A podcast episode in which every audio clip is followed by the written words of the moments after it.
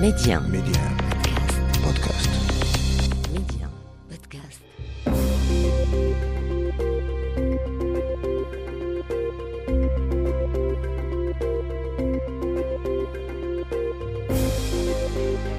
L'Afrique doit faire confiance à l'Afrique et le développement du continent passe par les Africains eux-mêmes avant tout.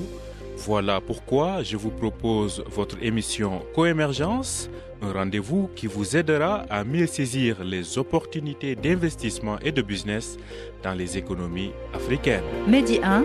Coémergence. Omar Baldé. Bonjour et bienvenue dans votre émission Coémergence. C'est le 54e numéro et le dernier de l'année 2022 qui referme ses portes. L'occasion de faire le point sur l'essentiel de ce qu'il faut retenir de l'actualité économique africaine durant les 12 derniers mois. Qu'est-ce qui a rythmé les relations économiques et les investissements entre le Maroc et ses partenaires du continent? Nous en parlons avec nos deux invités, Alioune Gueye, PDG du cabinet Afrique Challenge et Adam Awad. Il est le directeur de publication du Financial Afrique. Mais avant cela, nous irons au Sénégal faire un tour à la foire internationale de Dakar, la FIDAC, qui se referme ce 31 décembre. Une journée du Maroc y a été organisée avec une présence remarquée des exposants marocains. Vous les entendrez dans un instant.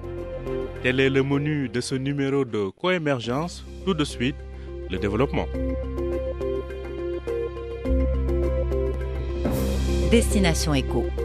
Direction le Sénégal, comme je vous le disais à l'instant, plus précisément à la foire internationale de Dakar, la FIDAC. Elle en est à sa 30e édition, une édition qui se referme ce 31 décembre. Une journée du Maroc y a été organisée. Objectif, donner un nouveau souffle aux relations économiques entre le Maroc et le Sénégal. Des relations portées par les grandes entreprises, mais aussi par le savoir-faire marocain dans le domaine de l'artisanat. Je vous propose de suivre ce reportage à Dakar de Marema Diop et Moussandir. Ils donnent la parole aux exposants marocains et aux visiteurs sénégalais de la FIDAC. Le Maroc est au cœur de cette édition 2022 de la Foire internationale de Dakar. Dans le stand du Royaume, les expositions reflètent la spécificité et l'originalité marocaine.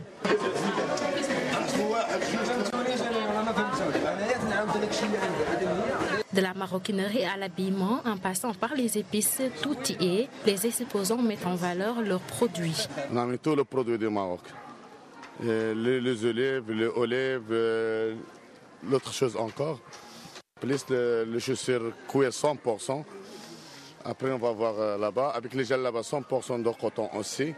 Les babouches, l'original aussi. On a mis tout le produit, il est bien. Moi, je suis spécialisée dans tout ce qui est agroalimentaire. Enfin, je travaille avec des coopératives de femmes pour faire tous les, les produits alimentaires. Ensuite, je fais tout ce qui est produits cosmétiques également. Ce sont des produits qui sont 100% naturels. Certains Sénégalais adeptes des produits marocains ne ratent jamais l'occasion de visiter de leur stand à la FIDAC. Ils ont euh, en fait une certaine touche et ils respectent aussi euh, la fabrication artisanale. Euh, comme chaque année, euh, l'année dernière j'étais là. Je viens ici me ravitailler, surtout en bonnet et en babouche. Comme tu le vois, je porte le bonnet carré. Euh, je suis venu juste pour acheter ça et ensuite des babouches. J'apprécie très bien leurs produits quand même. Le secteur privé national face aux défis de souveraineté économique est le thème de cette 30e édition de la FIDAC, d'où la présence d'entreprises marocaines pour des partenariats gagnant-gagnant. On est venu ici principalement pour chercher des partenaires solides et durables avec qui on va travailler, Inch'Allah. Nos attentes sont de pouvoir euh, constater euh, l'état d'avancement des projets ici à Dakar, de pouvoir euh, euh, apporter notre savoir-faire euh, pour euh, accompagner euh, les institutions sénégalaises pour mettre à niveau les villes. On fait l'aménagement extérieur, donc tout ce qui est mobilier urbain, jeux pour extérieur, sport pour extérieur. Expositions, rencontres, forums scientifiques, concerts vont marquer la foire internationale de Dakar. L'événement se tient dans la capitale sénégalaise jusqu'au 30 décembre prochain. Coémergence, l'invité. Je dirais plutôt les invités. Exceptionnellement, nous en recevons deux en même temps dans cette émission. Il s'agit de l'hyperactif et brillant Talioun Gay, PDG du cabinet Afrique Challenge, et du très sympathique confrère Adam Awad, directeur de publication du Financial Afrique. Avec ces deux gentlemen, nous allons dresser le bilan 2022 de la situation économique des pays du continent et bien évidemment faire le point sur l'évolution des relations économiques entre le Maroc et ses partenaires du continent. Alioune Gueye était au téléphone avec nous depuis Casablanca. Bonjour Alioune Gueye. Oui, bonjour Omar, merci pour l'invitation. Merci à bonjour Adam Awad. Merci à vous de l'avoir accepté. Alors Adam Awad, lui, est à Dakar. Bonjour doyen Adam Awad. Bonjour Omar, oui, euh, oui, ça va, j'espère que vous allez bien, merci. Alors, je, je commence par vous, Adam Awad. Que retenez-vous de l'actualité économique africaine de l'année 2022 c'est une année qui a été marquée par les convulsions géopolitiques nées du conflit russo-ukrainien et qui ont vu l'envolée spectaculaire euh, des cours des matières premières et de leurs sous-jacents, le pétrole et l'énergie. C'est une année donc de recomposition des blocs internationaux.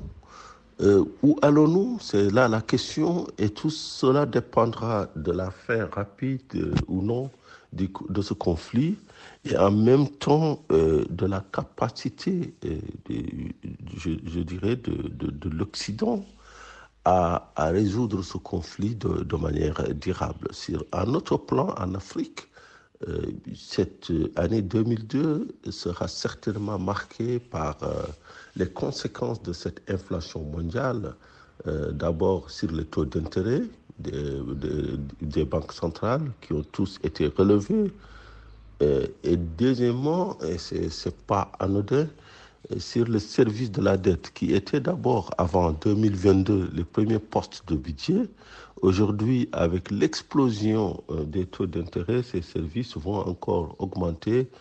Et, cela ne m'étonnerait pas qu'en 2023, qu'on assiste à des difficultés, euh, peut-être pas des défauts, mais des difficultés de paiement, des rééchelonnements euh, pour certains pays. Vous avez déjà vu en 2022 le cas de la Zambie, qui, qui était dans, dans une situation de défaut, euh, qui a renégocié sa dette et qui revient à la page maintenant. Mais il y a le cas critique du Ghana euh, qui est euh, virtuellement en défaut de paiement. Donc voilà un petit peu ce qu'il faut retenir de cette année 2022 ici en Afrique. C'est ce que retient donc euh, Adama Wad depuis Dakar. Adama Wad, je rappelle que vous, vous êtes le directeur de publication de Financial Afrique. Alors, Alioune Gay, depuis Casablanca, pour vous, quels ont été les faits marquants pour notre continent sur le plan économique? Alors, euh, les faits marquants, je pense que c'est effectivement le, premier point qui, euh, qui s'impose à tous, c'est d'abord les conséquences de la crise Covid-19. Euh, que nous avons subi de, plein fouet. Heureusement, pas tellement sur le plan euh, médical parce que nos populations ont été moins éprouvées, ont été plus résilientes, comme, comme l'on dit. En revanche, sur le plan économique, euh, effectivement, nous avons rencontré énormément de difficultés, même si l'économie africaine globalement a fait preuve d'une résilience hors norme. On s'attendait à ce que partout il y ait euh, des révolutions et pourtant, et pourtant, euh, on a entre guillemets su encaisser le coup. Mhm. Euh, ce qui frappe beaucoup, c'est déjà la mobilité qui a été énormément perturbée et ça se traduit directement par un ralentissement du, du, transport aérien, une baisse du tourisme. C'est des secteurs qui ont été extrêmement touchés. Mais ce que je retiens, c'est que également, du coup, la question de de la souveraineté alimentaire, la question de la souveraineté euh, industrielle, euh, tous ces sujets-là reviennent euh, vraiment sur la table et remettent à l'honneur la question et la nécessité impérieuse de parachever notre intégration économique à travers la. Et d'ailleurs, on voit bien que avec le rebond, l'Afrique reste plus que jamais la destination par excellence des investissements du monde entier. Et je crois que nous devons tirer parti de cela pour ne plus être dans une logique euh, d'enjeu de la stratégie des autres, mais être un acteur à part entière euh, dans, euh, je dirais, le concert des nations, et ça se traduit d'ailleurs même sur le plan géopolitique Mhm. par le fait que aujourd'hui euh, nous souhaitons euh, avoir plus de voix dans les affaires du monde en rejoignant le G20, en, en ayant un, un- un- un siège permanent aux, Nations Unies. Donc ça, je pense qu'il y, a un premier point. Le second point, euh, c'est bien entendu les conséquences de l'invasion de, l'Ukraine euh, par la Russie. Et là, c'est vrai que ça s'est traduit par, une crise énergétique euh, effectivement sans précédent, une crise alimentaire avec de, véritables menaces. Donc ça, rejoint tout à fait le sujet de la souveraineté alimentaire que j'évoquais tout à l'heure. Et, là, je pense que là, il y a un sujet d'équité qu'on doit gérer euh, parce que euh, il y a sur ce plan-là euh, des pays qui subissent de plein fouet cette, cette, crise. Et je crois que de ce point de vue, les super profits des grandes compagnies d'énergie doivent être taxés pour qu'il y ait une meilleure redistribution Mhm. et une plus grande équité au niveau, au niveau mondial. Ça, Mhm. c'est un deuxième point qui me semble également important. Le troisième, c'est un sujet au long cours. Ce sujet, c'est vraiment le réchauffement climatique. Euh, on attendait énormément de la COP27 qui s'est tenue à, à, à. Euh, et je pense que euh, aujourd'hui, au moins, à minima, c'est vrai, on a aujourd'hui, on s'est mis d'accord sur l'idée qu'il fallait dédommager les pays les plus vulnérables face aux dégâts causés par le changement climatique. Et je pense que c'est un sujet qu'on va continuer à. Euh, on en parlera l'année prochaine encore, les années à venir, parce que c'est un sujet vraiment du long cours. Mhm.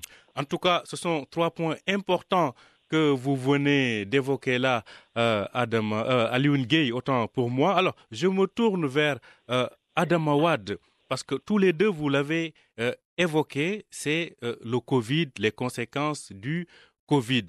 Alors, Adam Awad, est-ce que l'Afrique a vraiment tourné la page du Covid-19 en ce qui concerne les répercussions économiques de cette pandémie.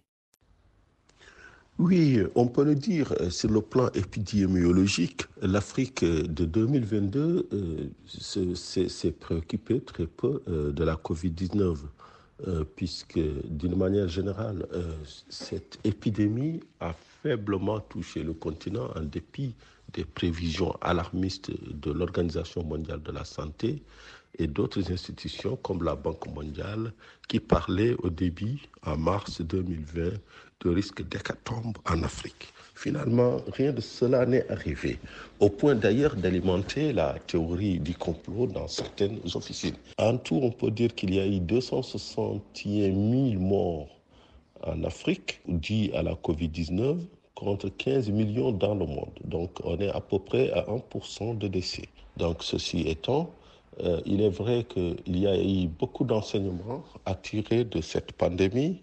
Et l'un des premiers enseignements, c'est l'importance de la protection sociale, euh, sans laquelle tout pays est vulnérable. Ce que nous voyons, c'est que la plupart des États africains, dans leur euh, loi de finances, mais aussi à long terme dans le plan de développement, ont intégré euh, la notion de protection sociale. Je pense qu'au Maroc, d'ailleurs, euh, c'est ce qui se passe. On suit avec intérêt la grande réforme euh, dans le cadre du plan de développement, le nouveau, le nouveau modèle de développement économique et social qui a été mis en place et qui est basé sur l'élargissement de l'assiette fiscale, notamment aux professions libérales qui jusque-là payaient très peu.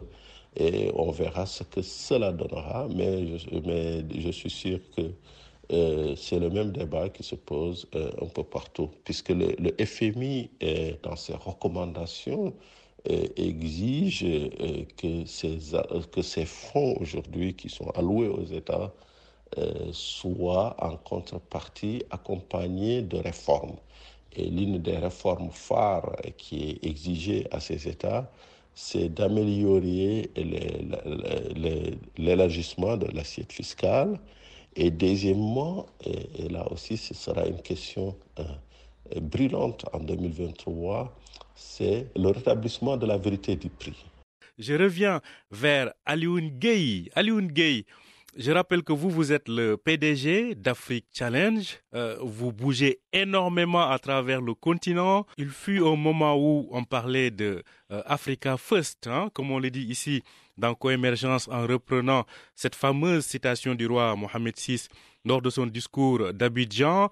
Euh, L'Afrique doit faire confiance à l'Afrique en termes d'investissement intra-africain. Euh, comme je vous le disais, le Maroc est, depuis bien longtemps deuxième investisseur africain en Afrique. Sur ce plan-là, que constatez-vous? Alors, euh, en fait, je, pense que c'est toujours, euh, je crois que le bon sens veut que il est mieux de développer des relations avec des pays qui ont fait des progrès récents et où la transférabilité sera plus, entre guillemets, plus facile à opérer pour des raisons simples, parce que ceux qui sont à l'origine de ces changements sont encore sur place. Si aujourd'hui vous recherchez ceux qui sont les acteurs de la révolution industrielle en Europe, vous allez attendre longtemps. Donc je crois que ça, c'est déjà un acteur important et qui vient justement renforcer cette idée que l'Afrique doit faire confiance à l'Afrique. Parce qu'également, euh, le développement, ce n'est pas l'ascenseur, c'est marche par marche. Et donc, il nous faut y aller progressivement. Mmh. Et on a vu un ensemble de champions, vous le dites bien, euh, champions marocains qui ont commencé à se déployer dans le, dans le BTP, dans la banque, dans la finance, l'assurance, euh, dans l'industrie d'une manière générale. Et je pense que du coup, forcément, euh, des partenariats sont plus concrets, peuvent donner plus de résultats immédiats, des quick wins, pour permettre à des pays qui également se tournent vers l'industrialisation, eh bien de pouvoir, pour certains, amorcer, pour d'autres, accélérer mhm. leur développement industriel. Et je crois que là, il y a, un point important. Vous voyez bien un peu quelle est la stratégie aujourd'hui. On voit bien qu'au au Maroc, il y, a, vraiment un sujet de, souveraineté industrielle. Euh, dans l'automobile, dans l'aéronautique. Euh, euh, aujourd'hui, le Maroc se prépare à, à, faire une offre en matière d'hydrogène d'hydrogène euh, euh, vert. en matière mhm. d'énergie renouvelable. Bref, ce sont autant de sujets mhm. aujourd'hui qui sont des sujets du long cours. c'est ça les sujets des dix prochaines années sur le continent. Et donc, de ce point de vue, je crois qu'il y a un effet de locomotive qui, va se, qui va se produire et qui va avoir un impact positif avec tous les partenaires stratégiques naturellement euh, d'Afrique subsaharienne. Mhm. En tout cas, je pense que c'est très important ce que vous venez d'évoquer. Vous, vous anticipez déjà sur les dix prochaines années, alors que ma question suivante que je pose à vous et à Adamawad depuis Dakar, c'est que 2022 s'en va et nous entrons déjà dans 2023. Quelles sont les perspectives auxquels vous vous attendez durant cette nouvelle année? Je commence par notre ami de Dakar, Adam Awad. Les perspectives 2023, euh, c'est la relance, la relance, la relance, la relance économique. Euh, c'est le, euh, les convergences vont se poursuivre entre les secteurs privés africains, oui, parce que au-delà de tous les discours euh, protectionnistes qui ont ressurgi ici et là, du fait justement des difficultés, du fait de la pandémie, des incertitudes, on, on, voit quand même une tendance lourde, c'est la poursuite des alliances, des fusions et des convergences entre champions nationaux pour créer des champions régionaux et des champions africains. Le cas de Sanlam vous parle, oui, parce que c'est quand même un conglomérat né de plusieurs fusions de champions nationaux et qui donne aujourd'hui un groupe qui euh, dit, cap à Casablanca et le numéro un en Afrique. je, je, pense que d'autres institutions sud-africaines voudront s'installer au Maroc. Euh, on parle beaucoup de Standard Bank. Alors la Standard Bank, c'est la plus grande banque en Afrique par les actifs. Euh, donc, euh, son DG aurait dit vers le mois de mars-avril que le Maroc reste une option envisagée. Euh, mais c'est facile à deviner. Salam s'est installé et la plus grande compagnie d'assurance s'est installée au Maroc. Il faudrait que la plus grande banque s'y installe aussi. Alors, euh, certainement, on verra dans la zone CFA aussi une poursuite des convergences possibles, puisque euh, je dirais que le secteur bancaire est en surpoids, il y a beaucoup de banques. Euh, il y aura une rationalisation de, ce secteur. On a vu déjà en 2022 des compagnies d'assurance racheter ou se, ou se, proposer pour le rachat des banques. C'est ainsi que le groupe Sounou, qui est la première compagnie d'assurance vie en Afrique, zone CIMA, Conférence interafricaine des marchés de l'assurance, qui regroupe les huit pays de la zone IOMOA et les six pays de la zone CEMAC, Afrique centrale. Donc on a vu sous nous prendre, reprendre la B6, qui est la filiale de BNP Paribas au Sénégal. Et en Côte d'Ivoire, on a vu la BCC, filiale de la même BNP Paribas, reprise par un consortium national conduit par la BNI, qui est une banque locale. Euh, la tendance du désengagement des banques internationales va se, euh, poursuivre. Euh, après BNP Paribas qui a soldé ses filiales, après Barclays qui a soldé ses filiales. D'ailleurs, l'une d'elles, celle de l'Égypte, a été rachetée par Atijari Wafa Bank il y a quelques années. Il y a Standard Chartered Bank aujourd'hui qui est, c'est un secret de positionnel, qui est annoncé sur le départ. Et beaucoup de banques locales se positionnent. Donc, euh, euh, ce, qui, laisse dire que euh, finalement, les champions régionaux, les grands champions régionaux, à l'instar de BMCO Bank of Africa, à l'instar d'Atijari Wafa Bank, mais aussi à l'instar du groupe Sunu, à l'instar du groupe Coris Bank International, ces grands champions régionaux sont plus performants et sont plus adaptés aux modèles euh, qui sont nés du désengagement des empires industriels coloniaux. Donc ces, ces, banques vont s'imposer et vont poursuivre leur développement puisque le continent compte 1,3 milliard d'habitants euh, dans un contexte de zone de libre-échange continental. Donc ces grands groupes vont se développer, vont encore fusionner pour créer des conglomérats qui vont euh, partir donc à la conquête du monde. Voilà un petit peu ma vision euh, de l'année 2023. Alioune Gueye, assez rapidement, nous sommes déjà coincés par le temps. Si vous aviez à nous pronostiquer, entre guillemets, 2023, qu'est-ce que vous alliez nous dire, Alioune Gueye? Non, déjà, je crois que euh, ce que l'on voit déjà euh, à travers le, le, rebond qui se dessine, euh, un ensemble de pays africains sont promis à une croissance qui dépasse les 5%. Certains même, on leur prédit 10%. Je crois que ça, c'est extrêmement essentiel parce que euh, tout le reste, tous les mouvements, les manœuvres stratégiques dans la finance, l'assurance ou que sais-je, découlent d'abord de ça. Euh, c'est quoi aujourd'hui les enjeux? Et je crois que sur ce plan-là, ça démontre qu'on va vers une transformation structurelle profonde et une accélération de cette transformation un peu partout sur le continent, bien entendu chacun en compte tenu de la, maturité de son, euh, euh, dispositif économique, de son système économique. Euh, mais voilà, je, pense que ça, c'est pour moi l'élément essentiel. Le deuxième point qu'on ne doit pas perdre de vue, c'est que la priorité en réalité, c'est les jobs.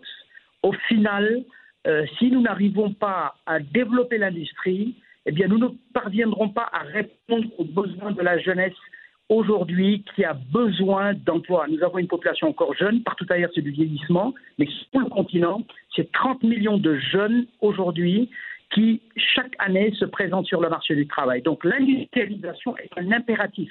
Il nous faut impérativement donc euh, développer l'industrie pour qu'on puisse avoir l'offre entre guillemets d'emploi de, qui correspond euh, à, la, à, la, démographie euh, de nos, de, nos, de nos pays. Et puis le reste, bien entendu, ça se traduira par en termes de ruissellement par des services naturellement qui vont venir accompagner cette industrialisation. Je crois que c'est ça un peu que je vois et je crois que la, bonne nouvelle malgré tout, même s'il y a eu beaucoup entre guillemets de de, de défaillances, on évoquait tout à l'heure euh, aujourd'hui un ensemble de pays qui peut-être n'arriveront même pas à, honorer leurs engagements euh, par rapport au service de la dette, mais ce que ça veut dire également, c'est qu'il y a eu aussi euh, comment dire, une, on, a apuré, entre guillemets, le, service économique, les, entreprises, dans le sens où euh, les entreprises qui ne pouvaient pas survivre, eh bien, elles ont, elles ont dû mettre la, la clé sous le paillasson. Donc, ces entreprises qui ont survécu, qui sont résilientes, eh bien, elles seront davantage tirées parti de la, de la, de, la croissance qui se dessine à l'horizon et, c'est ça enfin le vœu que je formule. Des vœux dont on espère qu'ils seront exaucés. Merci à vous encore une fois, à Adam Awad, directeur de publication du Financial Afrique, et à Alioune Gueye, PDG d'Afrique Challenge. Merci de nous avoir synthétisé 2022 et annoncé la météo pour 2023. À vous deux, nous souhaitons donc nous présentons nos meilleurs voeux et nous vous souhaitons une excellente année 2023. Merci à vous. Merci aussi à vous. À très bientôt. Voilà, c'est la fin de cette émission. Merci de l'avoir suivi. Je rappelle que vous pouvez retrouver Coémergence sur Medium Podcast ainsi que sur les plateformes de podcast habituelles. Nous vous souhaitons une très belle année 2023 et au plaisir de vous retrouver la semaine prochaine sur Medium.